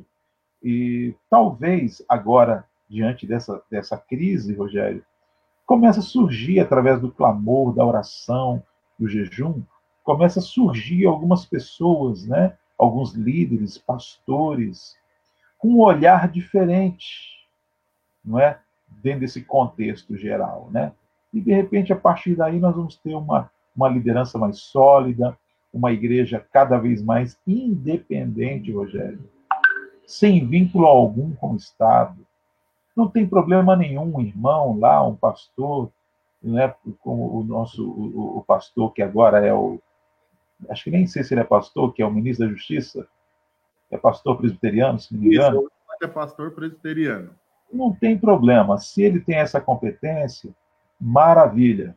Que Deus o use lá. Mas a igreja continua sendo igreja. Não é? Funcionalismo público, a vida pública, completamente à parte do que é do que é a igreja de Jesus, né? Então, um dos nossos anseios é o retorno do ministério profético, né? Para que o mundo saiba, não é que na Terra existe uma autoridade. Essa autoridade se chama o corpo de Cristo, a igreja de Jesus Cristo, não é? Que funciona, que vive em função do Espírito Santo de Deus e que tem autoridade sobre as trevas e que tem autoridade sobre qualquer reino, sobre qualquer império que se levanta aí, em nome de Jesus. Bacana. Pastor, o papo tá bom. Já faz uma hora e cinco que nós estamos ao vivo. Já? Já. Uma hora e cinco, voou. E agora eu vou mudar um pouquinho de assunto. Vamos Fica sair do político partidário e vamos falar sobre a economia. Uhum. A gente tem observado, aliás, em qualquer live que a gente pesquisa e coloca na internet, eu tenho assistido muitas lives, inclusive a sua, aos domingos. Aliás, para quem não sabe, é que eu estou fazendo acompanhamento aqui na outra tela. O pessoal não fala, né? O Rogério fazendo médico. Olha que legal, Rogério. E, e aí, eu estou tentando aqui depois posso até mostrar se alguém pediu. Esse pastor que está aqui, pastor Jorge, tem o privilégio de todo domingo receber um convite dele. Rogério, a nossa live começa às 18h30, Rogério, não perca. Então, eu assisto a live do senhor e quando está acabando a live do senhor, eu vou até citar o nome desse pastor da igreja, não o conheço. Aliás, o canal está aberto. Se ele quiser participar desse bate-papo, ele pode entrar em contato conosco, eu vou deixar o contato no vídeo, que é o pastor Luiz Hermínio da igreja do Mevan. Então, eu assisto o senhor. Legal.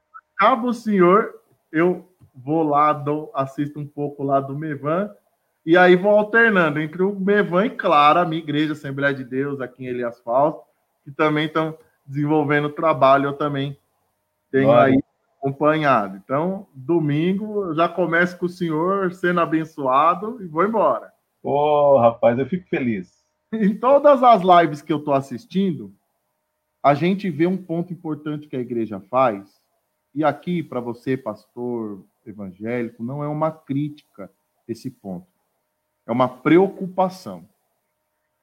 Toda live que a gente assiste, os pastores deixam claro e citam lá a ideia das contas bancárias para o pessoal estar tá fazendo, enfim, as doações comuns que a igreja recebe.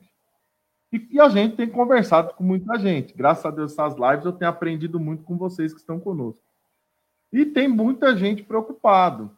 Porque fala: olha, Rogério, a receita da igreja hoje, se você conversar com milhares de pastores, a média de queda da receita de arrecadação das igrejas é 70%. Dependendo do grau, tem igreja que está fechando porque não, não aguentou o tranco. E aí eu ouvi do pastor Valmir Barcelos, que foi o primeiro entrevistado, ele falou: Rogério, eu sou a favor de que a igreja, depois desse período, ela se prepare para viver administrativamente. Porque a gente se preocupou tanto com o eclesiástico, com o eclesiástico, com o ensino, com a palavra, e aí aquele capital que entrando, a gente ia trabalhando com ele, só que hoje não tem capital. E aí cai naquela pergunta anterior que eu falei: olha, se, se esses 40% não retornar com o que a gente está enfrentando hoje, a tendência é que a igreja venha passar uma crise econômica muito forte no Brasil. Pastor Jorge, o que fazer? De que forma a igreja tem que agir, na sua visão, para tentar honrar os compromissos que tem e não se deixar se perder, evitar até o fechamento? E outra, a gente errou administrativamente quando o assunto é igreja? Ou isso que a gente está vendo é, sei lá, como, deixa eu achar o termo certo, ou é reflexo da pandemia mesmo? Rogério, essa questão é uma questão muito delicada, né? É... Bom, é... quando você estuda a história da igreja, você vê a igreja de Jesus se reunindo nas catacumbas, né? lá em Roma, na Grécia, na Ásia de forma geral, em várias cidades, nas cavernas, não é? E sendo a igreja hoje ela é considerada uma filantropia, não é? Então ela não tem ou não pode ter essas pretensões de acúmulo, de lucro, não é? Porque assim tudo que entra na igreja precisa ser dispendido para a própria igreja. Então, assim, do ponto de vista administrativo, Rogério, eu acho que nós precisamos mesmo é nos despir de qualquer vaidade. Entende? Por exemplo, a ideia de, poxa, agora eu vou construir um templo que vai custar 5 milhões, 10 milhões de reais. Rogério, qual é a relevância de um projeto desse, né? Do ponto de vista missionário, quantos missionários você sustentaria com esse dinheiro no campo? Quantas igrejas para 100, 200 pessoas você levantaria em cidades brasileiras que não têm a igreja, por exemplo, a denominação, não é? Então, de qualquer forma, eu penso assim, que não há um meio para se preparar, não é? Pra... Claro que a gente tem que ter sempre aquela vida viver de uma forma modesta, mais modesta possível, empreendendo tudo que a gente pode no reino de Deus. Porque se você é, é, partir da ideia de começar a fazer acúmulos, eu não estou falando, por exemplo, de uma reserva, as igrejas precisariam ter, nesse ponto, sim, uma reserva de sustento para três meses ou seis meses, aqueles que podem mais. Isso é interessante, é saudável, é legal. Agora, o acúmulo ou investimento em megas estruturas, né, como alguns pastores megalomaníacos que a gente consegue, que a gente vê por aí, Rogério, esses caras estão sofrendo, Rogério, porque é o seguinte, a estrutura deles são caras, não é barato não, são estruturas caríssimas e não está entrando dinheiro, meu amigo, para manter essas estruturas caras, não o que fazer. A Igreja de Jesus, ao longo da sua história, ela sempre dependeu de Deus. Ponto final.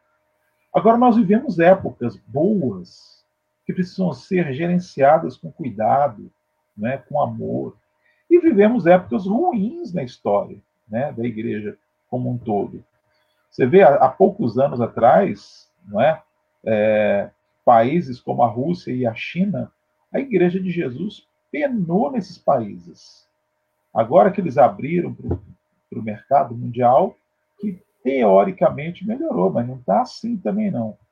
Então, do meu ponto de vista, a administração do que chega na igreja, do ponto de vista econômico, é, precisa ser trabalhado com a própria igreja dentro das suas carências, das suas necessidades. Se houver a possibilidade de você não acumular, mas você fazer um caixa para um sustento no futuro, faça. Se não, Rogério, porque não é todo mundo que tem.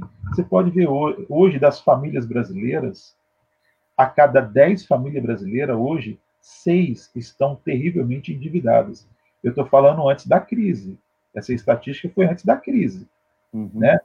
Então, assim, você tem igrejas mais prósperas, que têm lá uma conta bancária muito boa. Você tem igrejas pequenas, como as nossas igrejas, são igrejas pequenas, que não, não conseguem se valer não é dessa, dessa sorte que as outras tiveram. Então, assim, eu acho que a metodologia é, é, é econômica para a igreja não funciona como funciona para uma empresa, não é? E, e talvez mais parecido com o orçamento doméstico. Né? Então, assim, é, diante do contexto que nós estamos vivendo, é, não, não tem como fazer, Rogério. Nós somos dependentes de Deus. Ponto. Eu acredito, eu vou chutar aqui, mas a gente pode até, não sei se tem essa estatística pronta, talvez não exista. Mas eu vou falar para você que 90% das igrejas no Brasil elas estão em apuros financeiro nessa dentro dessa situação que nós estamos vivendo. Mas não era para ser diferente, Rogério. Se você, como pastor, você tem uma visão missionária, por exemplo, vamos sustentar, por exemplo, nós temos uma visão missionária. Nós ajudamos missionários no Japão, na África, né? E também aqui na, no Maranhão, por exemplo. Então, nós não temos como acumular, nós precisamos sustentar essas famílias. Aparece uma igreja, uma das nossas igrejas, que está construindo, por exemplo. Você se dispõe do que você tem, empreende lá. Aí chega a crise. Quando a crise chega, meu amigo, você vai ter que recorrer ao dono do ouro e da prata, não tem jeito. Rogério, eu acho essa ideia uma ideia perigosa, essa ideia do acúmulo, essa ideia, não, vamos guardar. É, é, quer dizer, a, até certo ponto, como eu, eu, torno a dizer, tudo bem, guarda ali para uma emergência, não é? Mas a Igreja de Jesus, ela sempre foi empreendedora dentro do seu contexto de igreja. Você paga um seminarista aqui, você compra um terreno lá, levanta uma igreja aqui, ajuda uma casa de recuperação lá, um projeto para criança, não é? Compra computadores para ensinar as crianças a trabalhar com informática. Então a igreja precisa dessa dinâmica. E como ela não tem fins lucrativos, então, do ponto de vista econômico, Rogério, é muito difícil fazer essa essa, é, essa analogia, não é? O, desenvolver essa, essa expectativa, essa perspectiva para dentro de uma crise, né? Então é, é, bem complicado mesmo. Não sei se foi satisfatória a ideia, mas já foi. É, a gente até na entrevista de ontem, o pastor Vilamar Pedrosa e nos tornamos amigos. Inclusive, era outro entrevistado que falaram que, ah, Rogério, pode esquecer. Ele é muito conhecido. Falei, não tem problema, vamos tentar. E deu certo. Foi que ele disse o seguinte: ele, ele usou um ar profético para dizer, ele falou, Rogério, você sabe por que a igreja vai passar dificuldade? Olha o que Deus fez. Eu achei interessante, vou dividir com o senhor. Ele falou, olha o que Deus fez. Ele pegou aquela igreja coração, aquela igreja que carrega a palavra, aquela igreja que vive o evangelho, e tirou de dentro do templo. E quando ele tira essa igreja de dentro do templo, ele pressiona as lideranças. E ele citava, ele falou, Rogério, a gente tem muito cara que batia no peito e falava, eu sou o pastor fulano de tal. A gente tem muita gente, ele falou, olha, eu rodo o Brasil, inclusive, ele que foi pregador de um dos maiores congressos que a gente tem no movimento pentecostal, que é o Gideões Missionários da Última Hora. Ele falou, Rogério, você não tem noção do que tem de pastor nariz empinado hoje, tendo que colocar a cara no pó. É verdade. Não, meu amigo, eu vou falar uma coisa para você a igreja vai passar períodos de muita dificuldade, sim, mas com permissão de Deus para trabalhar na vida do homem. O homem estava esquecendo que ele era subordinado. O que, que o senhor acha disso, pastor Jorge? Perfeitamente, Rogério. Eu torno a citar para você, vou até procurar aqui ver se eu encontro, depois eu procuro o juízo de Deus começa pela casa de Deus. E me parece, Rogério, hoje, mais do que nunca, é, a carta de Judas, ela é, é bem atual aqui, né, para nós, né, que a gente tem visto aí uns camaradas que são verdadeiros lobos, né, travestido de ovelha dentro da igreja, meu amigo.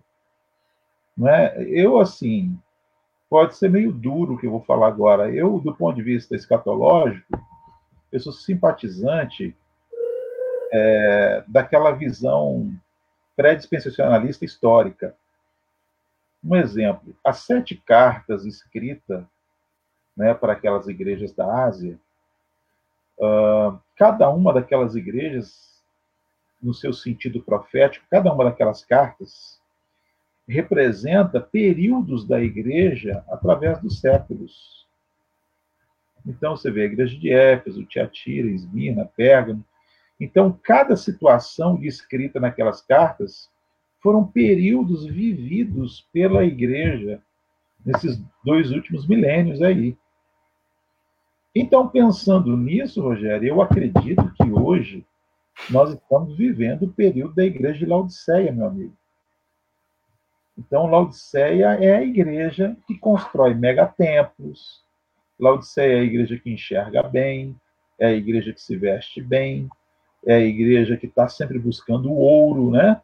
A prosperidade. Antes de, antes de você, da gente acessar você, que eu estava ouvindo uma rádio famosa e o, o líder, né, da igreja falando, meu, eu ouvi uns 10 minutos, eu ouvi a palavra prosperidade mais do que o nome Jesus. Em 10 minutos, eu, eu podia ter parado para contar, Rogério. Mas é prosperidade, é o milagre, é a bênção. E assim, o nome de Jesus, a salvação, a volta de Cristo. Então, a, a igreja de Laodiceia é essa igreja acomodada. E o maior perigo, lá no capítulo 3, versículo 20, de, de Apocalipse, diz que Jesus está batendo na porta e pedindo para entrar. Ele está do lado de fora. Então, Rogério, veja só, não é? Você falou sobre Deus sacudir a igreja, e eu acredito que de fato é o que está acontecendo. Só para você ter uma ideia, hoje, cara, a gente criou ambientes tão agradáveis dentro do templo, cadeiras almofadadas, ar condicionado, pintamos por dentro, alguns pintam, né, a igreja de preto, aquelas luzes agradáveis, aquela música maravilhosa. Um pastor amigo meu, de uma forma cínica, ele disse até algo interessante. Ele falou: Meu amigo, se o Espírito Santo não quiser vir num culto, não tem problema. Sabe por quê? Eu tenho um tecladista lá que ele faz aquele acorde, não é? Faz, tira aquela tirada musical, que ele põe o povo para chorar. Olha só. Se o Espírito Santo não quiser ir no meu culto também, eu tenho lá três, quatro coaching, que os caras dominam a oratória, tem umas sacadas bacanas. Então não precisa. Reflexo de igreja de Laodiceia, Rogério. Igreja de Laodiceia, assim, eles não precisam de Jesus. Jesus está lá do lado de fora batendo para entrar e não vai entrar, porque atrapalha o nosso movimento. Né? Eu me lembro Moisés. Moisés insiste com Deus e fala: Deus, se o Senhor não for com a gente, eu, eu não vou mais, não vou caminhar com esse povo. O Senhor vai ter que ir com a gente. Deus falou: Tem certeza, Moisés? Claro. Então Deus dá ali o plano, né, para construir o tabernáculo. Rogério, nunca morreu tanta gente no deserto em Israel ali, ou entre o Israel, desde quando Deus começou a andar no meio deles presença de Deus, meu amigo, é, ela é dolorosa, ela traz juízo, ela traz fogo, ela incomoda, entende? Hoje as pessoas entram dentro das nossas igrejas, Rogério, e elas se sentem bem. Rogério, será que não é para elas entrarem e se sentirem mal por causa do pecado que, que as aprisiona? Agora, né? agora eu vou fazer um apêndice, não, não vou aguentar. eu vou fazer um apêndice. Ó, oh, viu? Você está me colocando em saia justa aí, hein?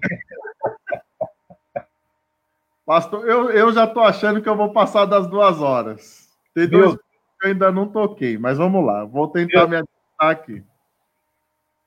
Quando o senhor cita isso, em outras entrevistas eu também ouvi os entrevistados, inclusive ontem o pastor Vilamar citou a igreja de Laodiceia dentro dessa fala, o senhor falou, Olha.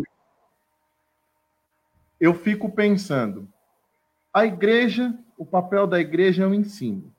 Sim. Nós, que somos da igreja, trabalhamos com a palavra. Não trabalhamos de outra forma. A gente acredita que é através da palavra, do ouvir a palavra, que a pessoa vai adquirir fé e mudar os seus hábitos de vida. Sim. A igreja, pastor Jorge, ensinou errado? Nós ensinamos errado? Ou nós se perdemos no meio da caminhada? Quando eu uso o termo nós, é no contexto geral, porque o senhor usou algo aqui muito sério. A igreja, ela serve eu também concordo com o senhor, para causar confronto e mudança. Não para causar êxtase e bem-estar. Exatamente. Nós o que aonde a igreja errou, pastor Jorge Amorim nisso? Rogério, que pergunta difícil essa, hein, meu amigo? Você me apertou sem abraçar, hein? Rogério, você sabe o que eu penso? Nós vivemos um tempo ali no quando termina a Idade Média, 1453, na queda do Império Bizantino, ali nós já estávamos a, a pés da reforma, né? Nós tínhamos ali homens que já vinham preparando a reforma. Por quê? Porque a igreja estava caída, Rogério. A igreja institucional, a igreja de Jesus, ela desapareceu no meio daquela corrupção toda, né? Então, veja bem, aí se levanta Lutero, né, e Calvino e tantos outros, e acontece a reforma da igreja. Naquele momento, nós tivemos ali a reforma teológica, concorda? Quando a igreja vendia ali indulgências, não é?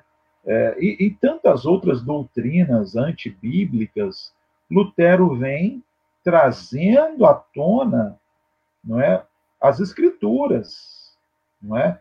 Usando ali uma das bases das suas 95 teses, foi ali o livro de Romanos, a justificação pela fé.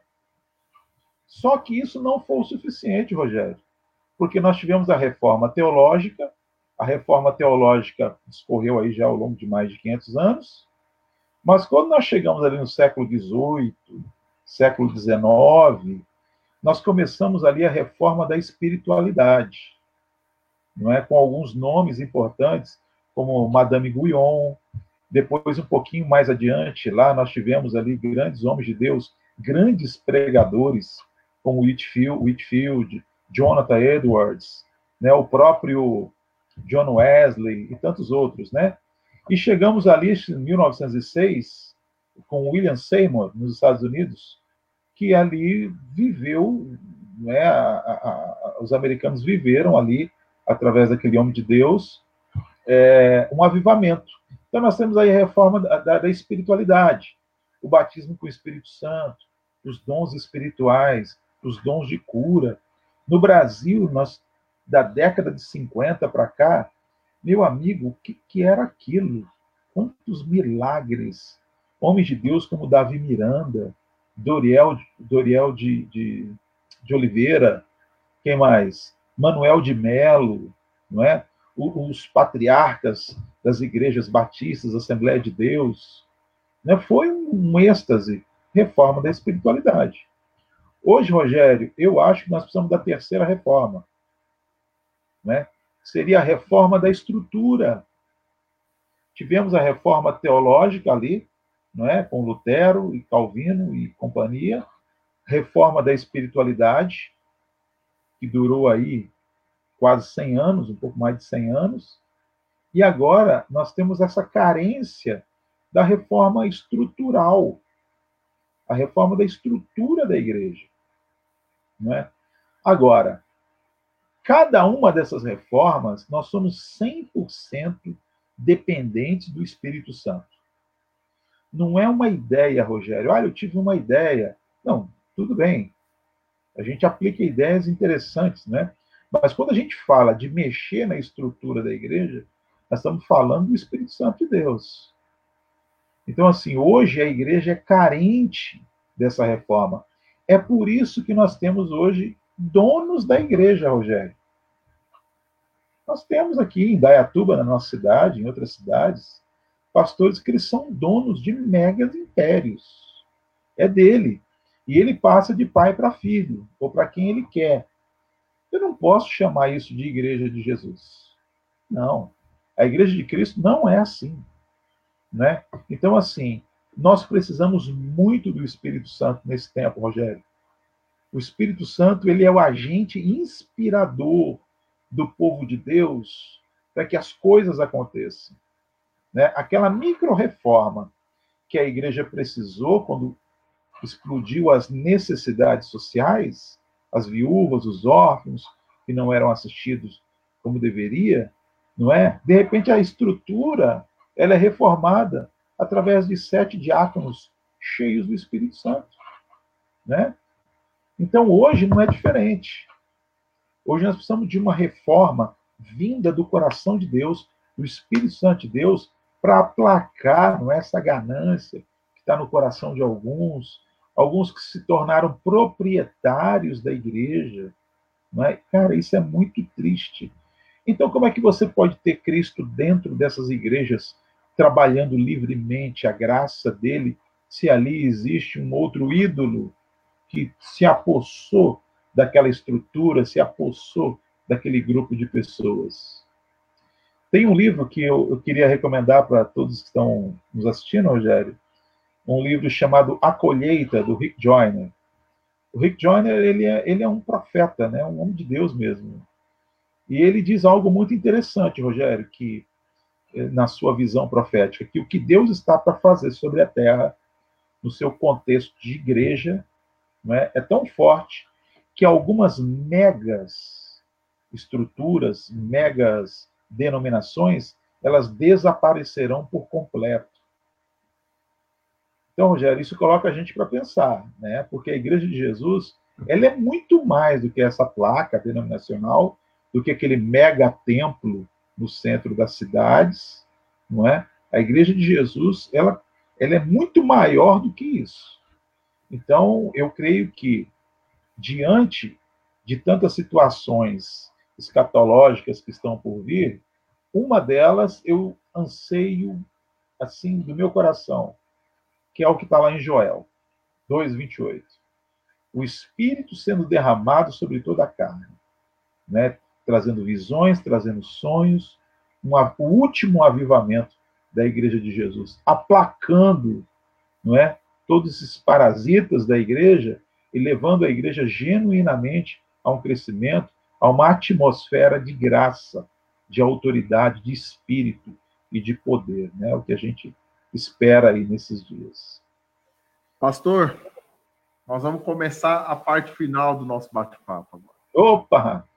Ó, se, se, os irmãos e você não enjoar da gente, meu, porque nós estamos aí. Ah, não enjoa, tem bastante gente assistindo. E eu fico muito, fico muito feliz, como diz, de receber o senhor. Para você que não conhece, esse é o pastor Jorge Amorim, Amém. pastor da Igreja Batista Nacional de Indaiatuba, líder dessa denominação aqui da região metropolitana de Campinas, um dos principais nomes, uma das principais lideranças. E eu tenho o privilégio de ser, não fui membro, hoje sou entrevistador, mas tenho o privilégio de ser seu amigo e de conhecer o pastor Jorge. Com certeza. É, agora, pastor Jorge, eu conheço o senhor muito bem, creio que o senhor vai adorar essa parte da entrevista, que é a parte ai, que a... Ai, é a parte que a gente sai desse contexto pesado que a gente está vivendo e parte para uma nova ideia, porque esse projeto ele tem um objetivo, uhum. que é criar conteúdo, conteúdo de qualidade, com pessoas de dentro das, dessas estruturas, para levar para a sociedade um novo conceito. Quer dizer, força de mudança. Eu, quem dera eu fosse Martim Lutero, não é essa, essa a ideia, mas trazer através do conhecimento de vocês que estão dentro dessas estruturas uma luz no fim do túnel quando a gente traz o contexto de igreja, quando a gente fala em igreja. E o que, pastor Jorge? A gente começa a se encaminhar para o fim dessa entrevista, já uma hora e 35 minutos de bate-papo, muito... audiência, graças a Deus, muito boa. É, o que nós vamos, o que a igreja vai levar de herança desse período de pandemia, pastor Jorge Amorim? Então, Rogério, é, é uma pergunta interessante.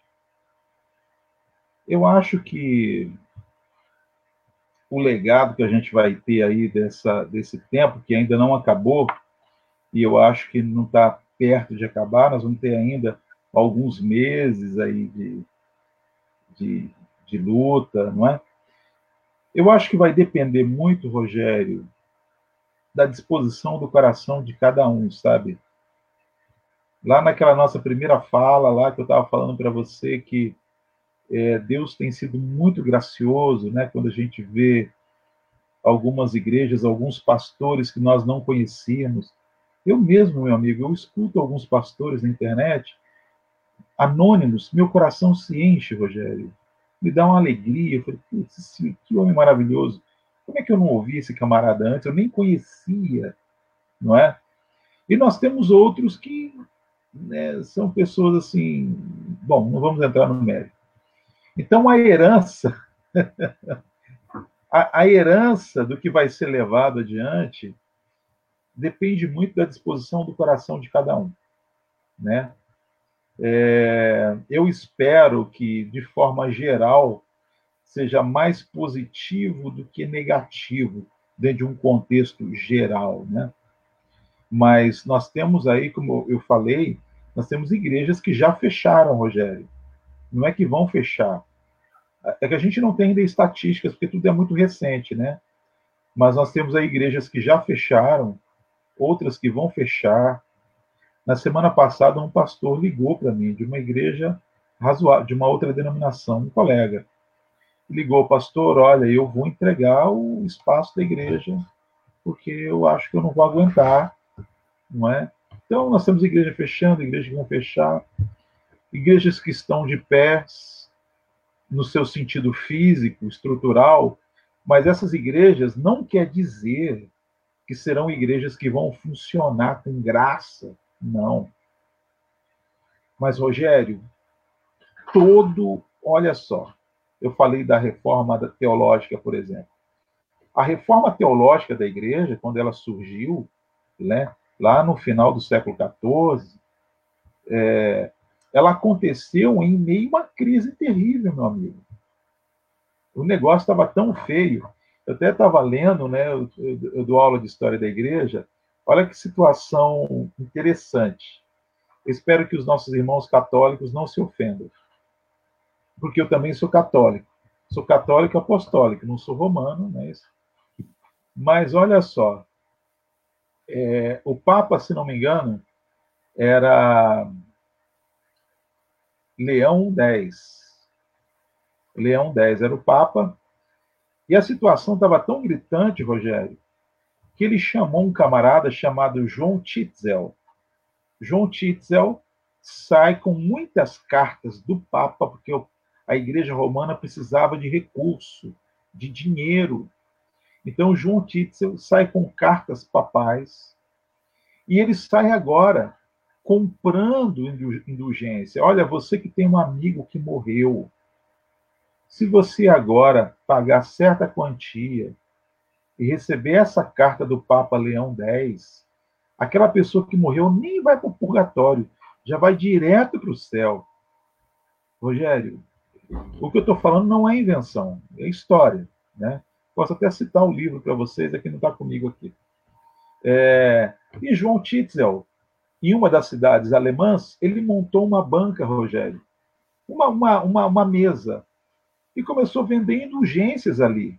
Olha, você que quer comprar indulgência, você que quer comprar o perdão dos seus pecados, e ali aparece um jovem, Rogério, e pergunta para ele: Olha, é possível eu, eu receber um perdão agora de um pecado que eu não cometi ainda, mas que eu vou cometer?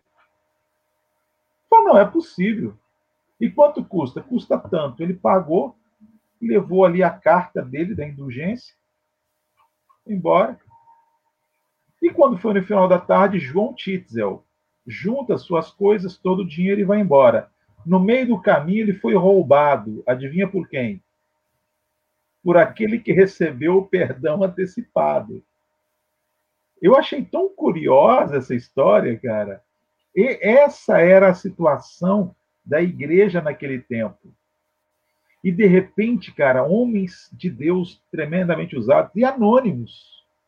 Quem era Lutero dentro do, do, do dentro do clero da igreja? Ele era ninguém, meu amigo. Né? Quem era João Calvino e tantos outros?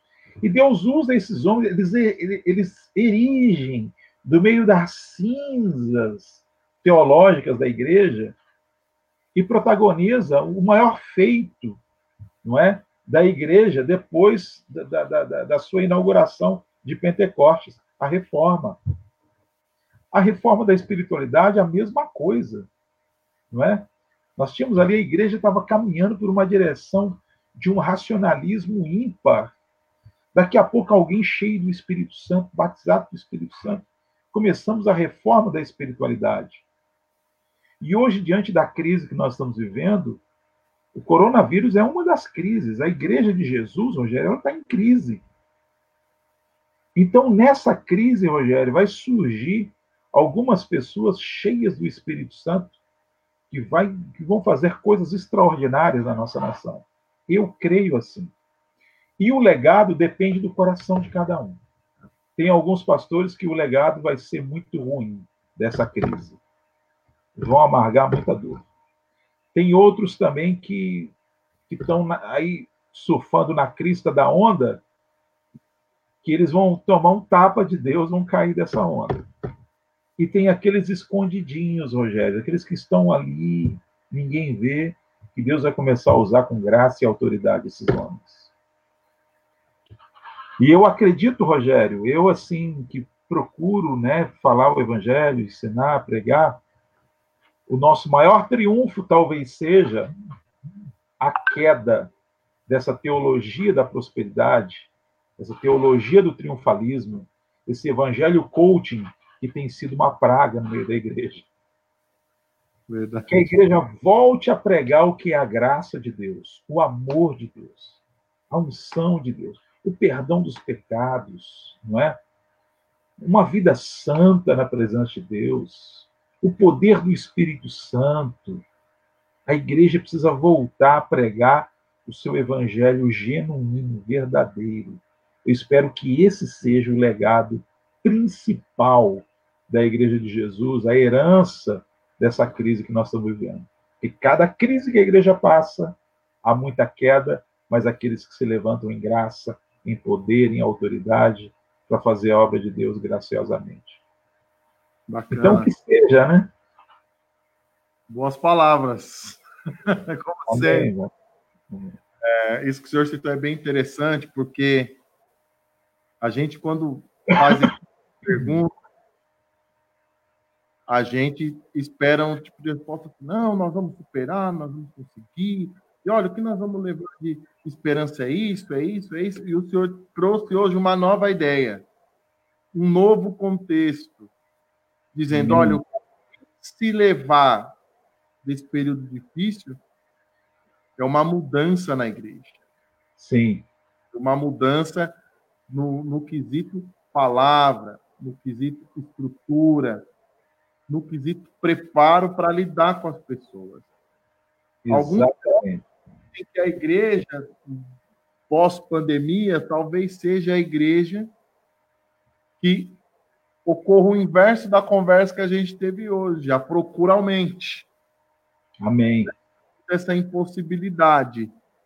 E, observando essa situação, eu começo né, essa, essa ideia de considerações finais com duas entrevistas que eu tive o privilégio de assistir. Uma foi a do professor Leandro Carnal na CNN. Eu parei para assistir. E ele cita algo muito interessante. Ele fala: olha, se você estudar história, e até brincou, convite que você estude história, você vai observar que três pontos, três pontos de equilíbrio são capazes de mover a humanidade. O primeiro ponto são as guerras. Quando ocorre um período de guerra, pós-guerra traz mudança, não tem jeito. Outro período enfático, uma crise circunstancial que transforma a humanidade, é uma mudança política. Um exemplo disso é a Revolução Francesa, que se tornou um marco histórico. Sim. O terceiro ponto que move o espírito de mudança na humanidade, historicamente falando, são as epidemias. Quando ocorre uma epidemia, não tem jeito, ocorre mudança. Sim. E aí, do contexto, ele traz uma visão muito interessante que eu quero dividir com você que está nos assistindo e com o senhor. Ele Legal. diz: olha, porém, todo o pós-crise foi um período de muita alegria. Foi um período onde as pessoas criaram mais e foi período onde a gente passa a ver um mundo melhor. No caso, né, a gente pode observar historicamente, se eu citou a ideia da reforma protestante, que vem dentro de um contexto né, de pós-crise. A gente vê, por exemplo, a ideia da Idade das Trevas e o início da reconstrução cultural histórica. E no meio de tudo isso surge um camarada chamado Johannes Gutenberg, cria a prensa. É. E a da criação da prensa dá esse impulso. A prensa se torna uma catapulta para a reforma protestante, para a divulgação de escritos. Um exemplo. A gente tem, historicamente, falando outro exemplo de grande alegria, que foi pós-peste negra, que vai dizimar um terço da Europa, Sim. e a Europa estrutura e se torna hoje a potência econômica que é, que agora tem sofrido aí um novo revés com a pandemia. Então, acredito, pastor Jorge, você que está nos assistindo, que dias melhores virão, mas que nós temos que nos preparar para viver esses dias melhores. Amém. E essa pandemia trouxe algo muito interessante, algo que o senhor trabalhou na sua igreja, né? Eu até esses dias eu estava pensando, falei, caramba, olha, eu acho que Deus e o pastor Jorge estão tá bem alinhados, porque o contexto deles começa a se enquadrar, e aí Hoje o ser humano é, ele é praticamente obrigado a instituir um culto. O senhor sim. tem um slogan que não tem como não lembrar, cada lar um altar. Sim, e, hoje, sim. e hoje a gente observa que cada lar no Brasil e no mundo se tornou um altar. E Deus tem trabalhado em cima disso. E a gente pesquisa, tem visto na internet. Hoje o assunto igreja, ele torna para dentro de casa. Hoje a gente vê pastores aconselhando a vida do casal, como lidar com os filhos, o que essa mudança trouxe. Isso é positivo, né? E é, e é muito positivo esse fato. Então a gente vê um trabalhar de Deus no meio da humanidade, mesmo perante a pandemia, da mesma forma que Deus trabalhou no deserto durante a caminhada do povo à terra prometida. Sim. Então nós vemos que Deus ainda está no controle de todas as coisas. A gente tem notícias tristes. Ontem mesmo a gente teve a notícia durante a entrevista do pastor Vilamar que tem muito missionário passando necessidade. Aliás, você que é missionário, esse canal está aberto para você. Vai chegar Amém. momento dessas lives, eu não vou entrar muito, que é surpresa, vou ter que contactar muita gente, e que nós vamos tentar ajudar você da melhor forma possível. Amém. Quero entrevistar um missionário, quero entrevistar um padre, Olha, com todo respeito à Igreja Católica, eu estou louco para conversar com o padre. Sim. Porque é uma cultura que a gente não conhece como funciona historicamente, mas não sabe como está lidando nesse período. A gente tem tentado contactar um monte de gente, sabe? Inclusive padres de, de conhecimento nacional. Então, se você estiver nos assistindo, talvez seja numa reprise no, no próprio Facebook que nós vamos fazer, no YouTube que nós vamos fazer, entre em contato conosco. A gente quer ouvir o outro lado da história. A ideia é fazer desse canal uma ideia plural, onde a gente ouça o ouça o protestante, ouça o católico, para a gente unir essa ideia. Muito bom. Esse contexto, né? E para terminar, para você que está nos assistindo, a última, o último pedido para o pastor Jorge, que nos atendeu de maneira ímpar, é: se o senhor, agora aberto para um uma pancada de gente que vai nos ouvir, que está nos ouvindo agora, que vai nos ouvir pelas reprises e que vai nos ouvir pela web rádio. Às 22 a gente já está preparando essa série de entrevistas, vamos editar e vamos colocar na rádio para que as pessoas ouçam, que vão ouvir Legal. o que o senhor pode, o que o senhor gostaria de falar para esse povo tão carente que está nos ouvindo e que precisa de uma palavra de esperança. Muito bem. É, você que nos acompanha né, nessa entrevista, aliás, uma iniciativa muito bacana, Rogério.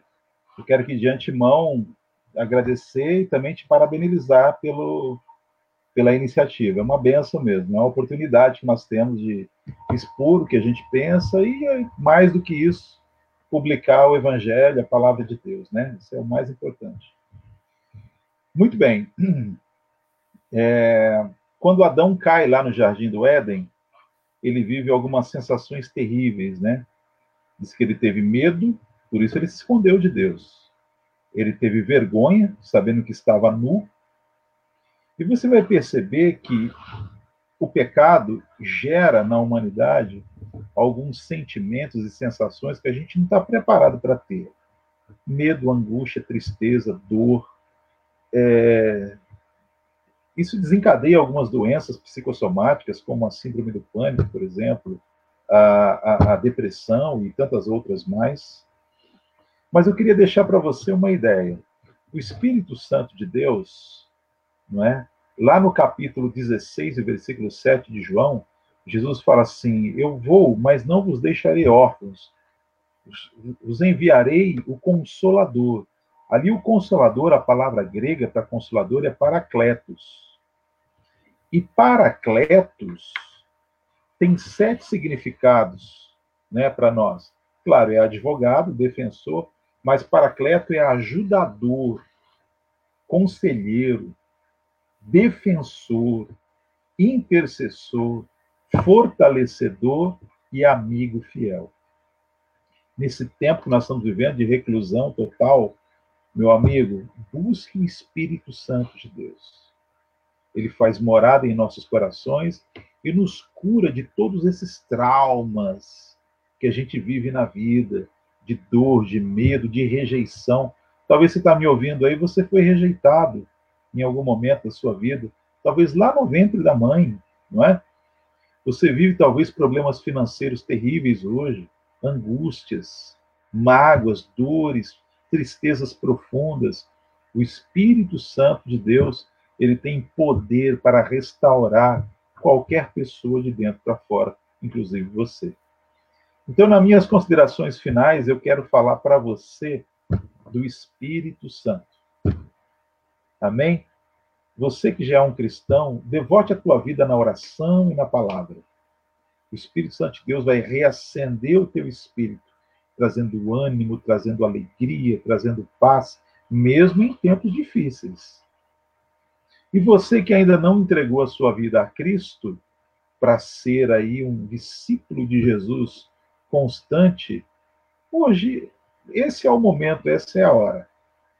Permita que o Espírito Santo de Deus faça morada dentro de você. Te restaure não de fora para dentro, não aquele estereótipo que nós estamos acostumados a ver por aí. Não, mas é do interior, é da alma, do âmago do ser, fazendo de você um grande homem e uma grande mulher. Então, que o tempo que nós estamos vivendo seja marcado na tua vida com a presença do Espírito Santo, te transformando, te restaurando, te fazendo crescer fazendo de você um grande homem e uma grande mulher, em nome de Jesus. Tá bom? Rogério, obrigado, viu, pela oportunidade de estar junto com esse grupo abençoado, os seus seguidores aí, os seus telespectadores. Que Deus abençoe grandemente a tua vida. Que Deus abençoe cada um de vocês aí que estão nos assistindo agora. Seja marcado, seja impactado pela presença, pelo cuidado, pela mão do Todo-Poderoso e receba consolo de Deus na tua vida. Em nome de Jesus. Amém, Rogerão? Eu quero aqui agradecer ao Senhor. Tem muita gente mandando a paz. E Amém. eu fico, fico grato. Quero agradecer aqui para todos que estão nos assistindo ao vivo ao Senhor, Pastor Jorge se você quiser conhecer a igreja do Pastor Jorge, Igreja Batista Nacional, quando passar o período de pandemia, ou então lá pelo YouTube, domingo 18h30, né, pastor? A partir das 18h30. A partir das 18h30, só procurar lá o canal da Igreja Batista Nacional, tenho certeza que você vai receber uma boa palavra. Pastor Jorge, obrigado. Obrigado por abrir esse tempo na sua agenda, obrigado por nos receber. Quero aqui externar a minha alegria, a alegria dos nossos seguidores que estavam ansiosos em ouvir o Senhor. Muita gente, quando a gente divulgou a foto, divulgou lá o cartaz, o pessoal já, nossa, vamos preparar, vamos se organizar. Tem gente já pedindo Rogério, o horário eu vou estar trabalhando. Faz uma reprise à noite, então talvez à noite eu vou ter a reprise. Vou estar colocando para o pessoal estar tá acompanhando. Quero mandar um abraço aqui para a pastora Senira, para os filhos, para a família. Um abraço para o povo da Igreja Batista Nacional em Dayatuba, no qual nós fizemos parte. Ali fomos muito bem recebidos, fomos cuidados por esse homem, homem de Deus, pastor Jorge Amorim. Pastor, aquele abraço. O senhor está me devendo uma visita, um churrasquinho, tá bom? Quando acabar essa pandemia, eu vou estar tá esperando o senhor aqui. Vontade regressiva. Vamos estar tá aqui na fazenda esperando o senhor. E você que nos acompanhou, muito obrigado. Que Deus abençoe você, abençoe sua família de uma maneira especial. Abençoe a todos nós. Ouça essa entrevista com calma, com calma. Ouça com calma. Pegue um tempo, vai ficar lá no Facebook, vai ter reprise, vai, vai para o canal do YouTube. Não perca a oportunidade de ouvir o que disse o pastor Jorge Amorim. Eu tenho certeza que foi de impacto para a sua vida. Amém. Já tem gente perguntando quem vai ser os próximos. As agendas estão abertas. o pessoal acha que é fácil você ir convidando um monte de gente. Mas nós já pode deixar ter uma equipe trabalhando, nós estamos convidando mais pastores. Você que é padre, aberto o convite. Vou colocar lá no comentário lá nosso telefone, o WhatsApp, entre em contato conosco, vamos ter o prazer de ouvir o senhor. Você que é da igreja adventista, você que é da igreja universal, igreja da graça, nós queremos te ouvir, o espaço está aberto. Basta que você venha e participe conosco. Tenha uma excelente tarde, início de noite, que Deus te abençoe, em nome do Senhor Jesus. Obrigado. Até a próxima. Aquele abraço. abraço. Aquele abraço. Tchau, tchau. Você que nos acompanhou até aqui, obrigado. Próximos bate-papos virão. Eu tenho certeza que o nome do Senhor será glorificado. Ouça, compartilhe e abençoe outros. É o que eu te peço em nome de Jesus. Tchau. Até a próxima.